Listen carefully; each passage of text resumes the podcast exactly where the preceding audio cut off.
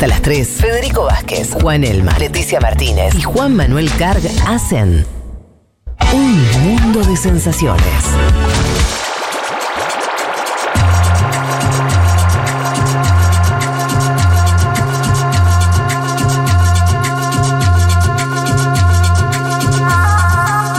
Nos metemos con Chile, temazo, volvemos a decir, los que no vieron el, el contenido ese que, que, que laburaron ustedes muy bien y que está en las redes sociales, pero metámonos en lo que pasó, porque hay muchísima tela para cortar. Bien, el fin de semana pasado, Chile, sábado y domingo, fue elecciones de gobernadores, alcaldes, concejales y constituyentes. Votó poco más del 40% del padrón, así que bajó la participación en comparación a la votación del año pasado, cuando aquel país comenzó a tomar este camino del proceso constituyente. Las fuerzas de la izquierda y los independientes de izquierda quedaron como los más fortalecidos. Volvió a ganar Daniel Jadwe. El Partido Comunista además conquistó la alcaldía de Santiago y el Frente Amplio hizo una muy buena elección en términos generales, incluso en, en la propia constituyente, ¿no? donde tienen, va a tener más, eh, eh, más eh, constituyentes que el propio Partido Comunista. La derecha chilena no llegó al tercio, ¿no? La derecha chilena no llegó a ese tercio que le hubiera permitido tener un freno de mano en el armado de esta Carta Magna. Entonces vamos a decir en primer lugar que el estallido social del año 2019 se institucionalizó porque ya tiene 155 nombres y apellidos. El que primero habló fue Sebastián Piñera la noche del domingo y dijo lo siguiente. La ciudadanía nos ha enviado un claro y fuerte mensaje al gobierno y también a todas las fuerzas políticas tradicionales. No estamos sintonizando adecuadamente con las demandas y con los anhelos de la ciudadanía. Y estamos siendo interpelados por nuevas expresiones y por nuevos liderazgos. Es nuestro deber como gobierno escuchar con humildad y con atención el mensaje de la gente. Este fuerte y claro mensaje nos exige sin duda una profunda reflexión al gobierno y también a todas las fuerzas políticas tradicionales. Bien, ahí pasaba el presidente Piñera intentando llevarse abrazado al Partido Socialista y a la democracia cristiana, ¿no? Que también hicieron una mala elección, como diciendo, bueno, yo perdí, pero lo demás también. Es como cuando le decías a tu mamá, che, me fue mal en el parcial, en el, en- en- no en el parcial, en la prueba, eh, cuando eras niño, y te decía, pero no, no sabes la nota que sacaron los demás también. Fue un desastre para todos. Bueno, Sí, sí, eso, sí. es lo, eso es lo que hizo Piñera. La, la derecha pierde municipios importantes, Mike. Claro, eso te iba a decir, porque lo, de- lo que dice Piñera respecto a la política tradicional es verdad en la constituyente. Ahora, en las municipales, eh, el- la centro izquierda y la ex nueva mayoría concertación no se llevó ni golpe que se llevó la derecha a Piñera. No, exacto. La derecha fue la más golpeada, pierde municipios importantes, Maipú, Estación Central, Viña del Mar, pierde la alcaldía de Santiago con el Partido Comunista, todo un título, por eso el diario El País de España hoy ya pone eh, ese título, precisamente, el avance del Partido Comunista. Ya nos vamos a meter en ese plano. Sí. Los nuevos sectores de los que habla Sebastián Piñera son los independientes de izquierda. Mm. Y, y acá pongo bien de izquierda, porque leí mucho independientes, independientes. Son independientes de izquierda, muchachos. Vamos a hablar un poco de ellos, en su mayoría agrupados en la novedosa lista del pueblo.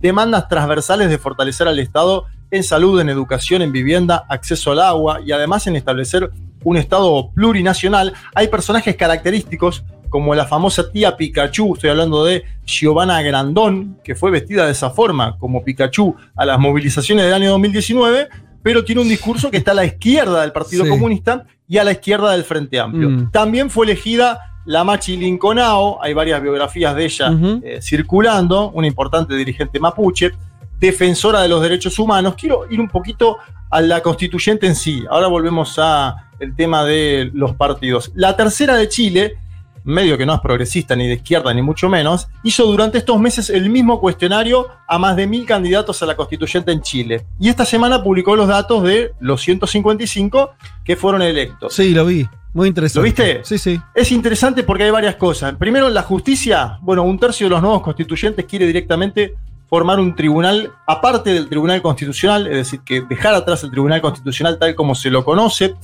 Cinco de cada diez están a favor de que exista un congreso de una sola cámara, Mm. algo que ya sucede, por ejemplo, en el Ecuador, estos Sí. términos Una parlamentarios. asamblea sería, ¿no? Lo que llamamos Eh, una- una, asamblea nacional, por decirlo de una manera. Exacto, de forma, de forma única, que no haya separación de Sí. diputados y senadores. Cinco de cada diez están a favor de la instalación, atención, de un sistema semipresidencial con la novedad de un primer ministro. Esto podría significar Mm. un cambio Sí. eh, fuerte. Eh, en Chile, obviamente, siete de cada diez constituyentes están a favor de agregar como deber del Estado la igualdad efectiva entre hombres y mujeres, no discriminación arbitraria, igualdad salarial, derecho al agua. Nueve de cada diez están a favor de que en la Constitución aparezca el acceso, la producción y la distribución del agua como un derecho fundamental. Derecho a la vivienda, siete de cada diez constituyentes sostienen que es el Estado quien debe garantizar y proveer el acceso a la vivienda, también hay consenso con la energía y hay otras propuestas independientes que aparecen en la lista del pueblo que tienen que ver con derechos medioambientales, derechos animales, aborto legal, seguro y gratuito. Eh, vamos a ver hacia dónde eh, encara todo ese proceso, pero a juzgar por lo programático, uno tendería a ver que efectivamente esa famosa hoja en blanco que temía la derecha chilena ya empieza a escribirse, ¿no? Eh, Juanma, te, escribirse. te- te agrego una, co- una cosa sobre la constituyente, eh, que es, vamos a ver un proceso constituyente muy raro, porque en las otras, las otras veces era una fuerza que irrumpía, y en general con un liderazgo hasta diría personal, si querés el caso de Chávez, el caso de Evo, eh, irrumpía una fuerza, decía que cambiar la constitución y después se elegían congresales en ese sentido y se redactó una constitución. Acá Es primero es- la constitución y después los liderazgos. Claro, entonces yo digo solamente, vos, vos hay planteos que son, a ver, eh, de una sensibilidad progresista y todo eso, tam- son- no- uno no puede más que aplaudir. Son muy variados. Algunos vos decís, ah, sí, después esto con qué se come, ¿no? De los planteos que hacen algunos. Y vos tenés una serie de candidatos, como decís, independientes, todos o en general muy tirados a la izquierda, pero de una izquierda muy diversa, con planteos, algunos eh, ecologistas en un país como Chile que vive el cobre, no sé. eh, eh, la verdad que a lo que voy es, me, me- vamos a ver cómo se lleva esa conformación de la constitución cuando no hay una fuerza política que diga, y yo después gobierno con esta constitución y voy por este lado. O sea, que podemos tener una constitución mega zurda, mega transformadora, y después va a haber gobiernos, qué sé yo, que va- no sé qué, eh, eh, como una, una distancia que puede haber, haber ahí entre el texto y lo que después los gobiernos puedan hacer. Bueno, vamos a ver, eso también tendrá que ver con... eh, Los acuerdos que se produzcan o no. Sí, los- y sobre todo con las elecciones presidenciales, Fede, me parece, al menos en este plano. Vos, sí, Sí, vos sí, estás proyectando más a 20, 30 años. ¿De qué tamaño es la preocupación dentro de la derecha por el crecimiento del Partido Comunista y el Frente Claro, Amplio? Quiero, sí. que, quiero que escuchemos a Carter, que es alcalde de la Florida, alcalde De de, derecha. Chile, de, de Chile Vamos, De Chile Vamos, alcalde sí. de Chile Vamos. Él dice textual, la sociedad chilena está teniendo un giro a la izquierda, quiero que lo escuchemos con atención. A ver. Efectivamente, lo que se ha vivido ayer ha sido una derrota. Yo creo que la centro-derecha no vive del año 1965, casi 60 años. Es la culminación de hacerlo todo mal, de entender mal la situación, de tener una mirada muy poco humana del drama social que ha vivido Chile y también, sin duda, de un giro a la izquierda que está teniendo la sociedad chilena. El, el alcalde Jado tenía una gran performance en, Re- en Recoleta, aumentó su votación, han ganado Santiago con un éxito rotundo en Santiago. En materia de concejales lo han hecho estupendo los comunistas. Es bastante incomprensible un partido que es de otra época, que es como de la época de, de la Guerra Fría, o algo que no existe en ninguna parte del mundo, salvo en Chile. En Chile tiene una resurrección importante eh, y los ciudadanos libremente los han elegido. Y por otro lado, sus socios más próximos, como el Frente Amplio, han tenido éxitos inapelables en muchos lugares, Valparaíso, Viña del Mar, Alcalde. en la derrota de Katy Barriga en Maipú. La, mira, yo creo que la gente merece sinceridad en este análisis Bueno, tranqui, eh, autocrítica dura. La gente merece sinceridad, sí. Después le pegó unos palos a Piñera, bárbaros por todos lados. Dijo que es el momento de apostar a Joaquín Lavín, pero que si no se apuesta velozmente y, y de, de forma eh, comuni- comunitada en- entre todos, eh, esto Jadwe va a ser el próximo presidente de Chile. Casi que está amenazando, no amenazando, está diciendo. Muchachos, esto es parte de lo nuestro, es nuestro drama, no comprendimos lo que le estaba pasando a la sociedad chilena, Y Daniel Jadue está bien posicionado. Eso es lo que Bueno. le está diciendo Carter, ¿no? Que obviamente es- también es crítico en este momento a Piñera. Sí. Una punta ahí eh, que me parece interesante, que es, eh, fíjense los últimos dos CEOs que escuchamos, ¿no? En Piñera este alcalde, cómo contrasta con los discursos de otras derechas regionales. Digo, no quiero mencionar el caso de Macri después de las elecciones porque digo, es un caso Sí. local, pero incluso lo que escuchamos de Lenín Moreno diciendo que el pueblo se había equivocado, ¿recuerdan? Eh, yo Sí, sí, me está hubiera bien. gustado tener un mejor pueblo. Digo, me- no me parece menor, es cierto que digo, tam- tampoco podemos englobar a todas las Mm. posiciones derechas en estos discursos, pero digo, si uno lo compara con el clima regional, sigue siendo un discurso mucho más medido y más autocrítico también, lo cual eh, casi que es una novedad en este clima. Sí, ayer justo leí una entrevista que le hicieron a Pepe Mujica y él decía eso. Qué sinceridad, Piñera, para reconocer esto de no sintonizan. Pero por otro lado, me parece que se pa- parece o se nota más agrietada la derecha en Chile, porque también lo que se empieza a ver, no ahora después de estas elecciones, sino ya en las últimas semanas, ex ministros de Piñera que quieren ser presidente y lo empezaron a criticar diferenciándose o buscando diferenciarse justamente de un Piñera que no deja de caer su imagen. Claro, nadie, nadie es de Piñera ahora, sería. Claro, yo no estuve con Piñera, sería. ¿Quién? ¿Quién? ¿Sebastián Piñera? No, no lo tengo. Piñera No, se, se descapitalizó mucho, Claro. Piñera, la, la verdad que se esa- desde el año 2019 también hay que decir Sí, eso. Desde, ese momento para acá se descapitalizó por completo. Eh, a mí lo que me gustaba de Carter es esto que, que señala Juan, ¿no? La sinceridad, ¿no? En el análisis. Y ojo, porque desde afuera de Chile también hubo preocupaciones de los grupos inversores, ¿no? Goldman Sachs, por ejemplo, sacó un comunicado. Goldman Sachs sacó un comunicado Mm. por las elecciones en Chile y dice, la nueva constitución va a validar un Estado más grande e intervencionista y la ampliación de la seguridad social para satisfacer las demandas de mejores servicios públicos de salud y de educación, pensiones más altas y menor desigualdad.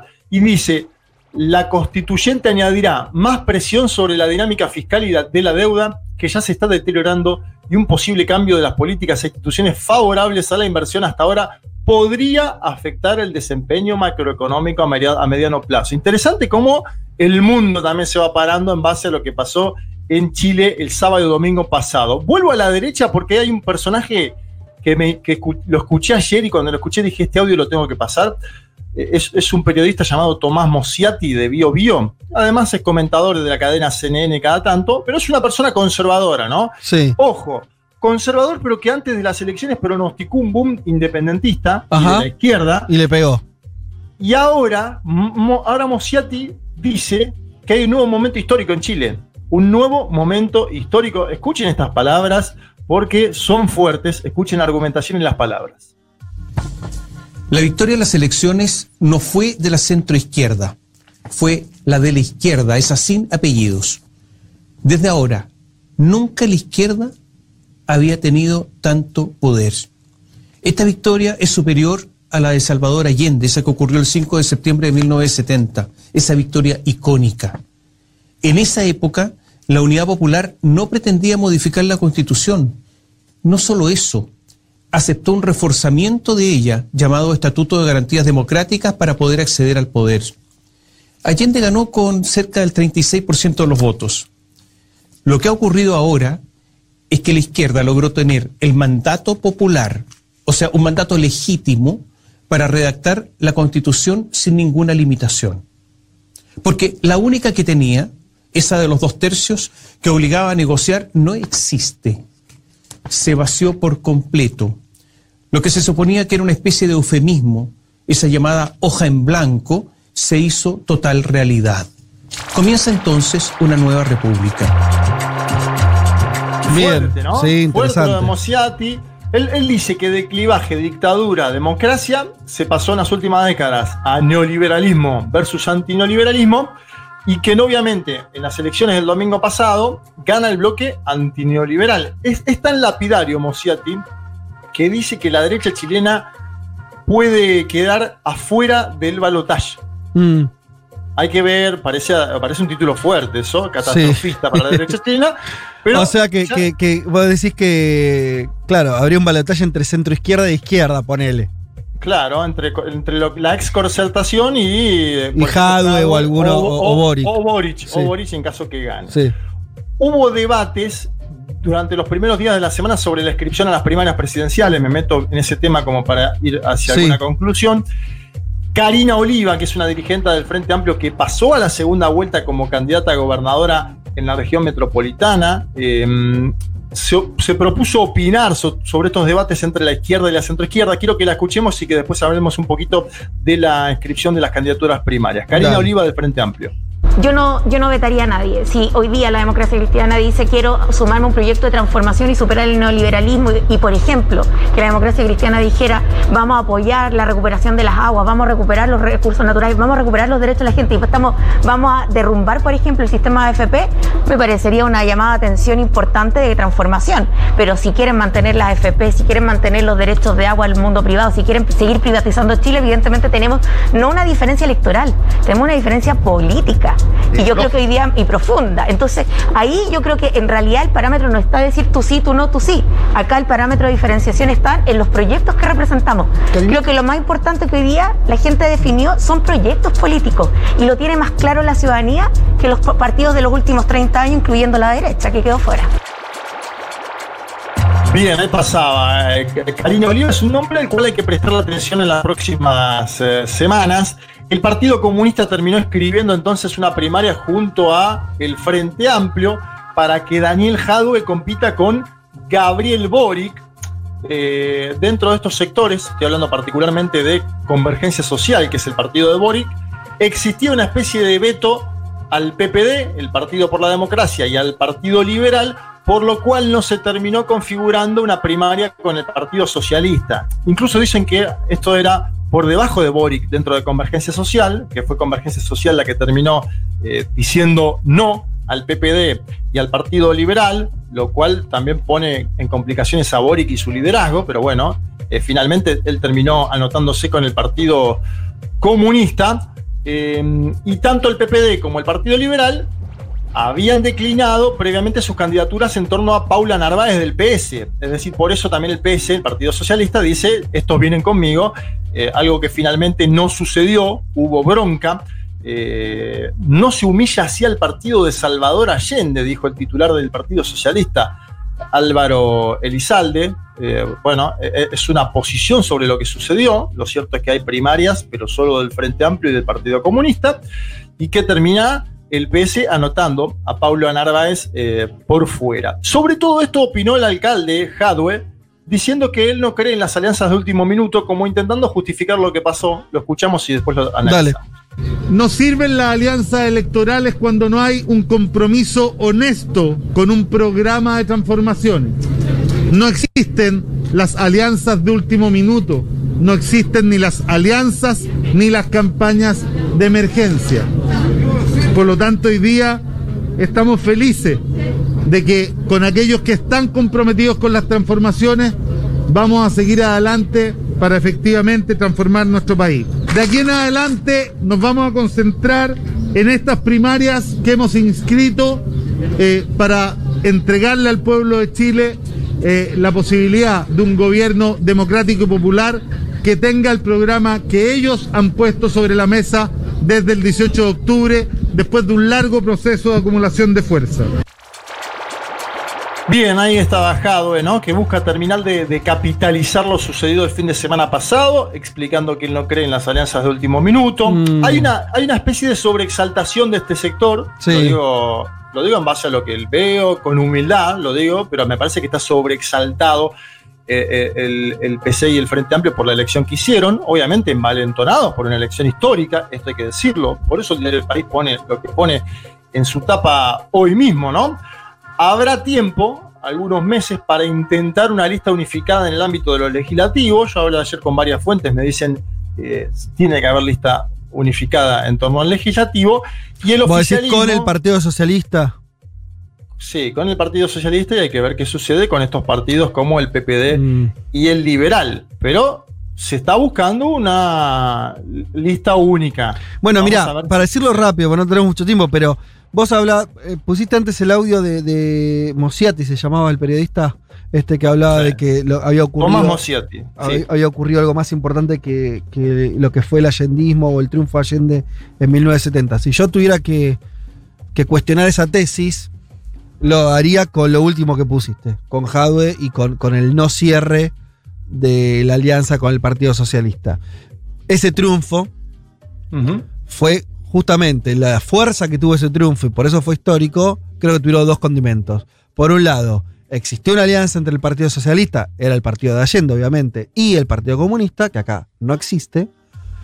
Y por otro lado había un liderazgo, que era el de Allende, que había sido cuatro veces candidato a presidente, un tipo indiscutido prácticamente en, un espectro de izquierda muy amplio, que ahora tampoco lo tenés, porque tenés muchas figuras, está bien que está Jadwe, pero eh, no, no, está lejos de ser una figura eh, incuestionada. Eh, entonces, yo, viste, iría, iría con, con pausa y además me parece un muy, buen- muy mal síntoma este, sobre todo porque esa alianza que no se concretó, no es que no se iba a concretar, todos querían que se concrete. Ahí para mí hay un dato, ¿no es cierto? O sea, las declaraciones previas de un día antes, dos días antes, todos querían que esa alianza entre el Frente Amplio, el Partido Comunista y el Partido Socialista se hiciera y no se pudo hacer, más allá de quien tuvo la culpa y eso. O sea, es un dato para mí preocupante de imposibilidad Sí, de ver, acuerdos. En las declaraciones todos querían que se concrete. Sí. No se concretó porque alguien no quería que se concrete. También es el otro Y- dato. Porque si en las declaraciones todos dicen, che, juntémonos. Eh, algo, pa- algo Por pasa. eso, ahí. por eso, hay algo ahí que está, que, que no está saldado. Yo creo que hay una. Y además yo creo que hay una acumulación de fuerzas del Mm. Partido Comunista y del Frente Amplio que lo llevan a decir somos nosotros en este momento histórico. Después dirá la historia en noviembre Sí, si les estaban- alcanzaba o no. Sí. Exacto. Claro. La historia dirá en noviembre. Hasta ahora lo que dicen Jadwe Boric es la ciudadanía votó por este segmento. Y ojo, porque también es lo que dice Carter, que es de Vamos, Vamos Chile, y lo que dice también eh, eh, el, el periodista Tomás Mosiati, ¿no? Ambos dos. Ojo dicen- que votaron en una constituyente. Hay una cosa ahí que. Bueno, claro. O sea, si yo me pongo de vuelta eh, pesimista Sí, y digo. en abogado Che, diablo". en la constituyente la gente votó lo que le pintó. Porque por eso tenés la cantidad de independientes que tenés. ¿No? Votó muy. ¿Cómo decir? Gourmet. ¿Sí? Cada uno votó on demand, ¿no? Quiero esto, Sí. quiero esto. Las presidenciales, la gente ni en, en Chile o en cualquier país del mundo no vota así. Vota Yo opción de hice- gobierno, opción de poder. Entonces, me suena que se están comiendo el postre antes del almuerzo. Porque Puede ser. son, elecciones muy distintas. Yo le hice una observación similar a alguien del Frente Amplio en la semana. Sí. de que además me decía, no existe más el centro en Chile. Sí. Yo le dije, ojo, ojo, porque por ahí el, centro en Chile Sí. son ahora ustedes, muchachos, dense Claro, cuenta. Le- decía, claro. pero, pero además él me decía algo, yo le dije, pero al PC le alcanza con ganar Mm. Santiago, con que Sí. Jadwe, eh, ¿le alcanza eso a nivel nacional? Porque me imagino que también Sí. en Chile permean algunos segmentos un anticomunismo. Y me decía, prestale atención a las elecciones a concejales, donde tanto el PC como el, como el Frente Amplio tuvieron primeras minorías en gran parte del país. Entonces, por ahí la elección a concejal nos da algún datito Mm. de cara a la extensión ¿no? de este fenómeno, si es que existe o no, tal como dice incluso algunos sectores de la derecha. La agenda electoral en Chile sigue el 13 de junio, va a haber ahí la segunda vuelta de gobernadores. Un mes más tarde, el día 18 de julio, es el turno de las primarias presidenciales y las parlamentarias. Y el 21 de noviembre, finalmente, las, eh, las elecciones presidenciales y parlamentarias. Lo cierto es que lo que sucedió el fin de semana terminó por configurar, al menos parcialmente, un nuevo escenario de las fuerzas políticas y sociales. Totalmente. Y Chile, Chile va camino a institucionalizar el estallido callejero del 2019. La gran pregunta es si tendrá en las presidenciales la izquierda ese giro social que finalmente lo lleve décadas después al Palacio de la Moneda. Bueno, muy bien, hasta ahí el panorama. Si sale todo bien, en unos minutos tenemos una entrevista con Patricio Fernández, que es uno de quienes se convirtió ahora eh, en, en representante de los que va a escribir la nueva constitución.